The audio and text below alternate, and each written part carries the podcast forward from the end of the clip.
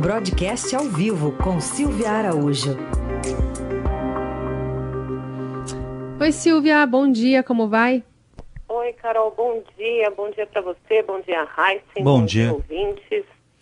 A gente, antes de saber as suas informações, quer lembrar aqui ao ouvinte duas, dois trechinhos que já usamos mais cedo falas do presidente da Câmara, Rodrigo Maia, e do ministro da Economia, Paulo Guedes, que pediram desculpas mútuas ontem pelos atritos protagonizados nas últimas semanas durante um jantar convocado por parlamentares, e ambos defenderam essa pacificação, levantaram a, a bandeira branca e prometeram continuidade da agenda de reforma. Vamos ouvir. Na minha última eleição, a única pessoa do governo Bolsonaro que me apoiou, explicitamente mesmo, sem dizer, foi o ministro Paulo Guedes. Infelizmente, nos meses seguintes à Previdência, por divergências, por erros, e assumo os meus, nós fomos nos afastando e agora na pandemia mais ainda, em alguns momentos até, e semana passada, deixo aqui o meu pedido de desculpa, fui indelicado e grosseiro e não é da minha, do meu feitio, ao contrário. Isso não é ofensa pessoal, isso foi uma troca de opiniões. O presidente Rodrigo Maia falou: olha, está atrasando aí a reforma tributária, Paulo. Eu falei: olha, e as, e as, e as privatizações aí? Isso são trocas de opinião, não tem ofensa. Agora, eu, caso tenha ofendido o presidente Rodrigo Maia em qualquer, ou qualquer político que eu possa ter ofendido inadvertidamente, eu peço desculpas também. É, vamos ouvir então o que a Silvia tem a dizer dessa desculpa mútua, um questionado, um tendo que ser inquirido, né, para pedir desculpas, outro fazendo isso de forma mais aberta, mas todos defendendo o teto de gastos nesse momento de retomada. Silvia. Pois é, Carol, vamos ver até que até quando dura essa paz, né? Esse sentimento aí de desculpas e de vamos trabalhar juntos entre o presidente da Câmara, Rodrigo Maia, e o ministro da Economia, Paulo Guedes. O presidente da Câmara, nessa fala, nessa sonora que você colocou, tem uma frase muito importante ali que a gente precisa ler que é ele dizendo que o Guedes foi a única pessoa do governo que o defendeu na eleição para a presidência da Câmara em 2018, de 2018, quando o, o Maia assumiu em 2019, em fevereiro de 2019, a presidência da Câmara pela segunda vez.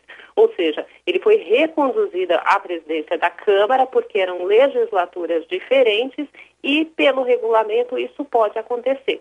Agora, o presidente Rodrigo Maia, a gente tem que lembrar que ele está em franca campanha para ser reconduzido mais uma vez à presidência da casa, porque pelas regras que existem hoje, numa mesma legislatura, você não pode é, ter reeleição nem do presidente da Câmara, nem do presidente do Senado.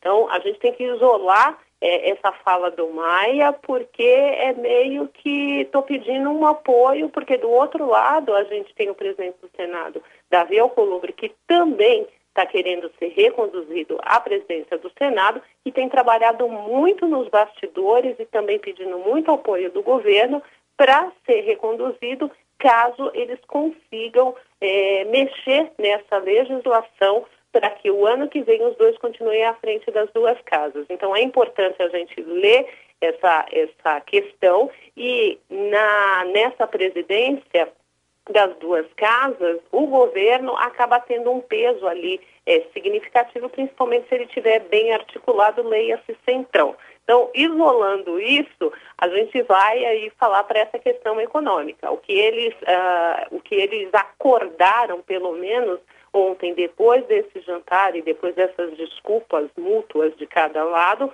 foi de que é preciso sim ter um plano em torno do renda cidadã, principalmente sem furar o teto dos gastos, porém, Carol, Heisen ouvintes, não foi endereçado nenhuma fonte de financiamento para isso. Existe a boa vontade de se fazer o programa, mas ainda não foi encontrada uma forma para financiá-lo. Ou seja, o governo, o Congresso e até lá no, no, no Palácio do Planalto. Eles vão uh, estar discutindo, procurando essas fontes e que, se, e que essas fontes de financiamento não sejam esses coelhos da cartola que o Ministério da Economia tem tirado. A gente lembra que é, na semana passada teve a história de se tirar recursos do Fundeb para viabilizar o programa O Renda Cidadã e também é, atrasar o pagamento dos precatórios, o que foi muito mal recebido no Congresso Nacional, pela sociedade como um todo, e agora o Ministério da Economia vai ter que endereçar uma outra forma de arrumar esses recursos sem ferir esse teto de gastos, mantendo assim o compromisso que foi acordado ontem. Também foi acordado ontem nessa reunião o andamento das reformas. A gente sabe que está tudo empacado lá no Congresso, é, a questão das reformas tributária, administrativa, que são as reformas prioritárias nesse momento e que tanto o presidente Rodrigo Maia quanto o ministro Paulo Guedes querem dar sequência. E a outra parte ali é a privatização, que foi onde surgiu ali na semana passada o comentário do Guedes em relação ao Rodrigo Maia, né? O qual ele pediu desculpas aí, falando que era apenas uma troca de opinião. Mas, Carol, você acha que é troca, simplesmente troca de opinião, o, o, o ministro da Economia dizer que o presidente da Câmara está se articulando com a oposição para impedir as privatizações, não sou a meio, meio troca de opiniões. Então, na realidade, é. foi uma temperatura que esquentou muito, como esquentou na época da tramitação da reforma da Previdência, e lá também depois eles vieram a público para fazer as pazes e para dizer que vão tocar as reformas prioritárias para o Brasil, né? Porque o endereçamento dessas reformas, a tramitação dessas reformas e a aprovação delas, sabe-se lá quando isso vai acontecer, é de extrema importância para você dar uma sinalização para os investidores, para a sociedade, de que o país vai conseguir pagar suas contas lá na frente, né? Você falou do, do coelho da cartola, vamos mudar de bicho, falar do bode, porque diz que foi servido guisado de bode lá no, no jantar, né? Mas os investidores são preocupados com a trajetória da dívida. Aí que está o bode, então, é isso? Aí que está o bode, Raíssa, muito bem colocado, porque é, toda, tudo que foi feito esse ano para conter os efeitos da crise é, gerada, da crise financeira mais uh, que ela acabou sendo é, impulsionada, na realidade, pelo coronavírus, por tudo que o país teve que fazer, o governo teve que fazer em enfrentamento à pandemia, o que, que aconteceu? Gerou um gasto significativo, um gasto muito grande, o que levou a dívida pública a uma trajetória explosiva. A dívida pública é um dos itens que os investidores olham muito, que as agências de classificação de risco olham muito antes de investir num país. E a gente precisa desses investimentos, desses investimentos estrangeiros, também dos investimentos privados é, e, e aqui do Brasil mesmo, dos investimentos internos. Mas as empresas e os investidores, eles não vão arriscar é, as suas fichas, né, ou seja, os seus caixas, enquanto não souberem se há uma sustentabilidade da dívida, se há uma, uma questão de solvência sustentável dessa dívida ou se em algum momento você pode é, incorrer em insolvência. O que é insolvência? É ruptura, é o não pagamento, é atrasar pagamento dessa dívida. E uma sinalização que a gente tem visto, Heisen, Carol e ouvintes, é que o Tesouro Nacional já está encontrando algumas dificuldades para rolar a dívida pública. Então, o que, que acontece? A gente tem uma dívida gigantesca, essa dívida tem prazos variados e no vencimento desses prazos, o Tesouro tem que pagar o que foi combinado lá atrás, né? Então, eu, eu, eu comprei um título da dívida pública e esse título da, da dívida pública está vencendo hoje. Como o governo não tem dinheiro em caixa para pagar essa dívida que está vencendo hoje, o Tesouro emite mais dívida. E aí é onde a gente tem que olhar bem o número. Ele está emitindo hoje uma dívida só que a taxa de juros está muito baixa. Então, a gente tem a Selic aí em 2% ao ano. Então, se o Tesouro chega hoje para o investidor e fala, olha, eu estou emitindo essa dívida para pagar a dívida que está vencendo é, hoje, então eu vou emitir uma dívida para 2025.